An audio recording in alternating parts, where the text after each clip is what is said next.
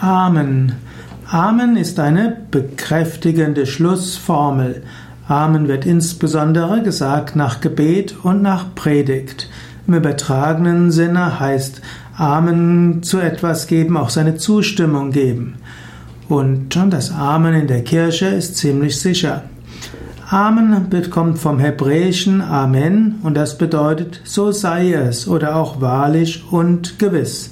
Man nimmt an, dass schon im Altertum Amen als Ausdruck der Anerkennung und Bestätigung eines Gebetes bzw. eines Textes gedient hat. Man nimmt an, dass das hebräische Amen über das griechische Amen ins Neue Testament gekommen ist und so auch ins Kirchenlateinische. Und man verwendet Amen auch weiter im Deutschen. Luther hat ja die ganze Bibel ins Deutsche übersetzt, aber das Amen hat er weiter erhalten. Amen also etwas, womit man ein Gebet abschließt.